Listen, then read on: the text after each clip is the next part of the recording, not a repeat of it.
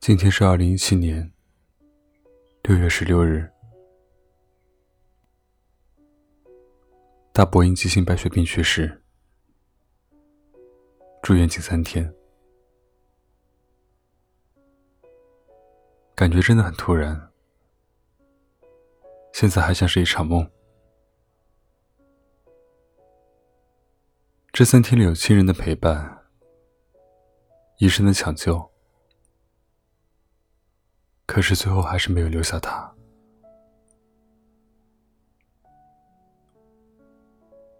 小学的时候，爷爷去世，我一滴眼泪也没有流。所以在这人生中的二十余年里，我一直觉得我是一个很冷血的人，不太会体会别人的痛苦。但是当昨天看到躺在病床上已经没有意识的大伯，当医生说脑子里的血太多，没有必要做手术的时候，眼泪还是流了下来。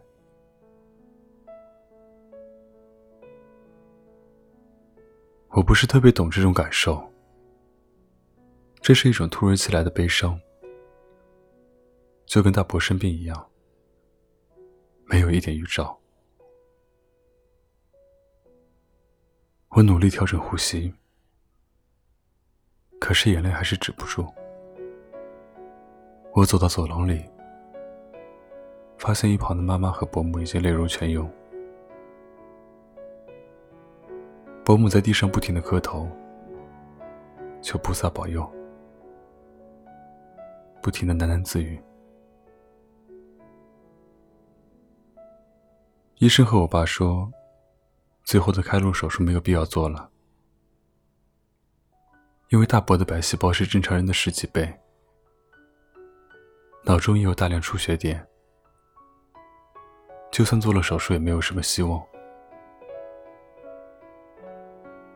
但是最后大家决定，还是要做，因为哥哥说，就算有一点希望，我还是要救我爸。手术经历了四个小时。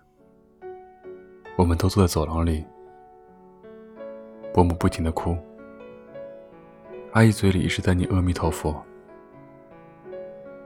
哥哥靠在墙边，我不知道我该做什么，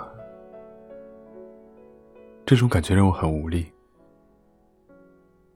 我只是偶尔下楼抽根烟，逃避一下这种绝望的窒息感。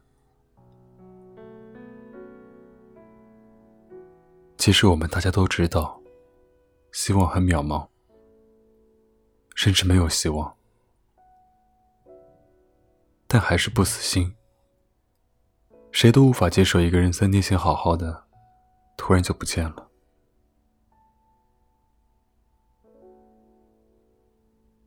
手术结束后，大伯进了 ICU，舅舅还在安慰伯母说：“至少现在没让我们签字。”就说明还有机会。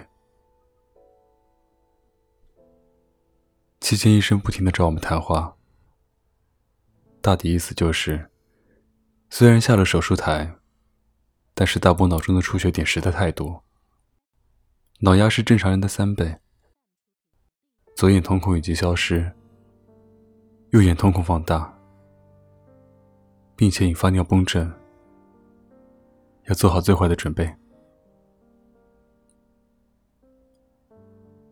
这时候，大家基本都哭不出来了，因为眼泪早在这两天都哭光了，只能跟医生讲：“请你们尽力抢救。”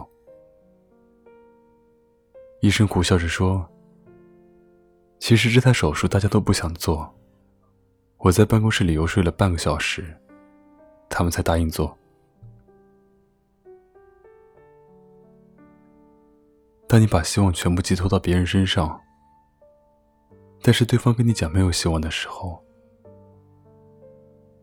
才是真的绝望吧。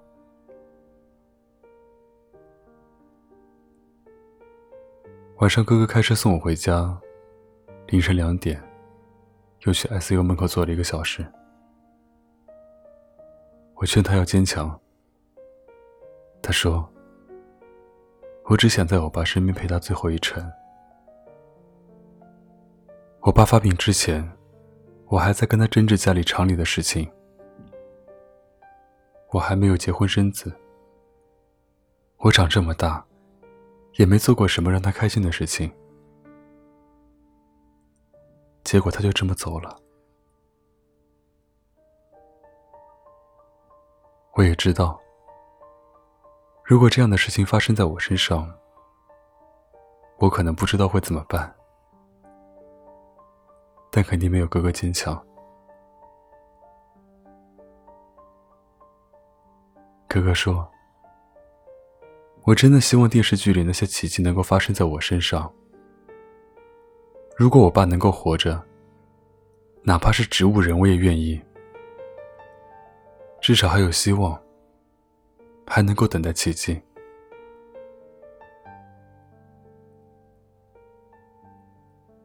早晨八点，医生宣布大波脑死亡。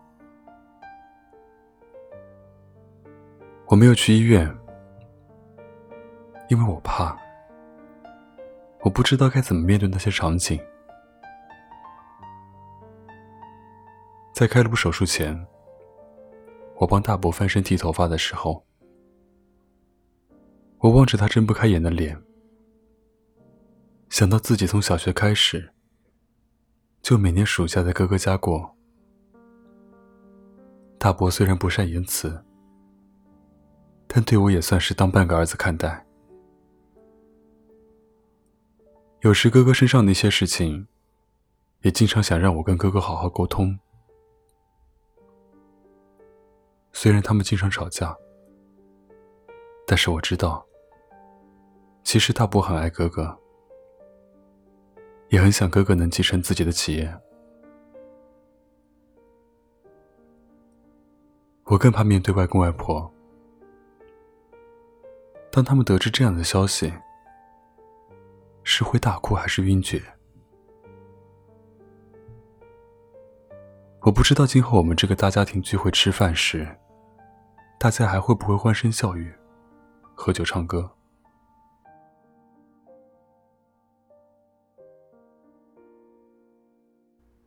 经历过这样的生死离别，那些所谓的爱而不得，真的不算什么。